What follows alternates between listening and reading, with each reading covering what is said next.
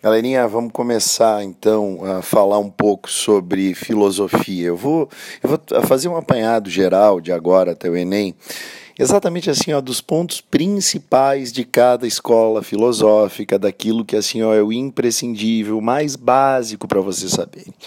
É fundamental basicamente que você saiba determinada coisa sobre tal filósofo, sobre tal corrente. É isso que eu vou fazer.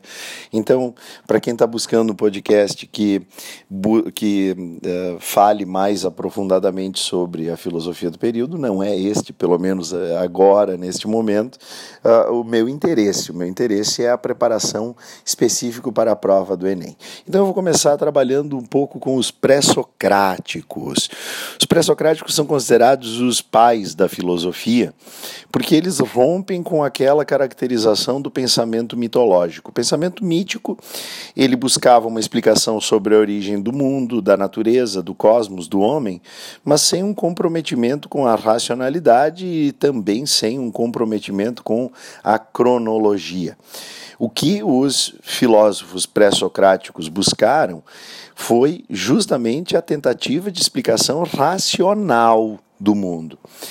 E esses caras, eles a partir do século VII a.C., já quando as polis se consolidavam e a Grécia se tornava uma civilização espalhada por todo o Mediterrâneo, eh, formaram-se várias escolas filosóficas, sempre ligadas à elite cidadã, que tinha, acima de tudo, o tempo livre para se dedicar também ao pensar e que, por consequência, também dominava a política. Né?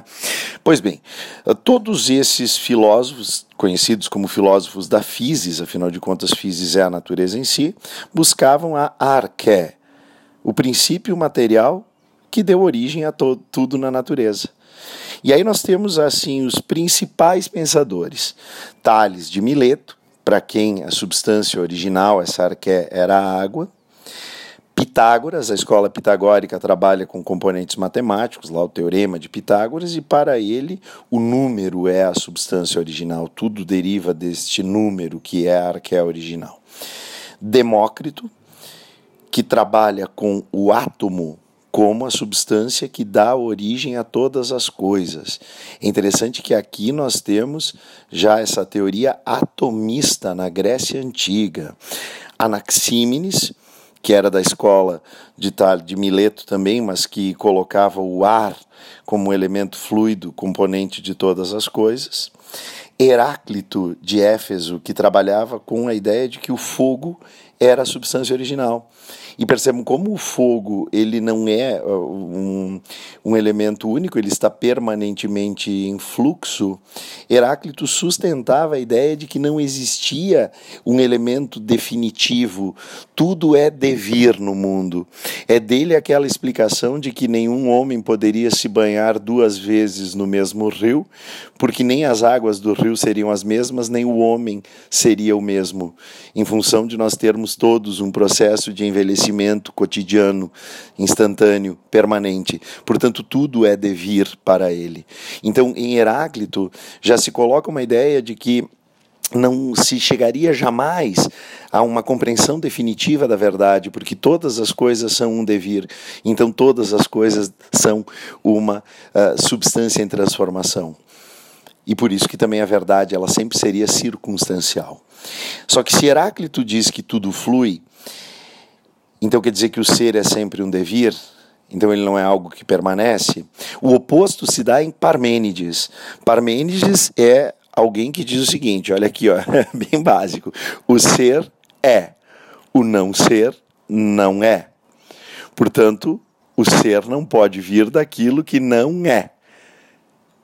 Então ele vem daquilo que é. Deve estar confuso, né?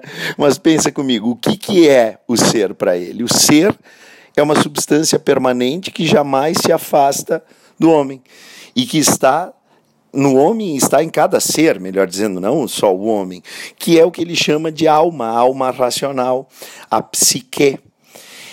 Esse pensamento de Parmênides ele vai influenciar muito a escola socrática e a escola platônica, que nós veremos logo adiante. Então, a psique, essa alma racional que está em todos os seres, ela é. Esse é o ser. a essência do ser, a sua psique. Também eu só vou aproveitar já esse podcast para falar um pouco de um dos sofistas, lembra? Depois eu vou falar mais de sofistas quando o Sócrates os criticar. Mas um deles me interessa, um sujeito chamado Protágoras. O Protágoras não trabalha o homem como a substância original, ele não é propriamente o pré-socrático, ele é um sofista. Mas ele trabalha o homem como o padrão e a medida de todas as coisas. Então todas as coisas elas são para o homem, no homem. Então, o homem como protagonista, esse é Protágoras. Feito, gurizada. Primeiro, tá pronto. Abraços.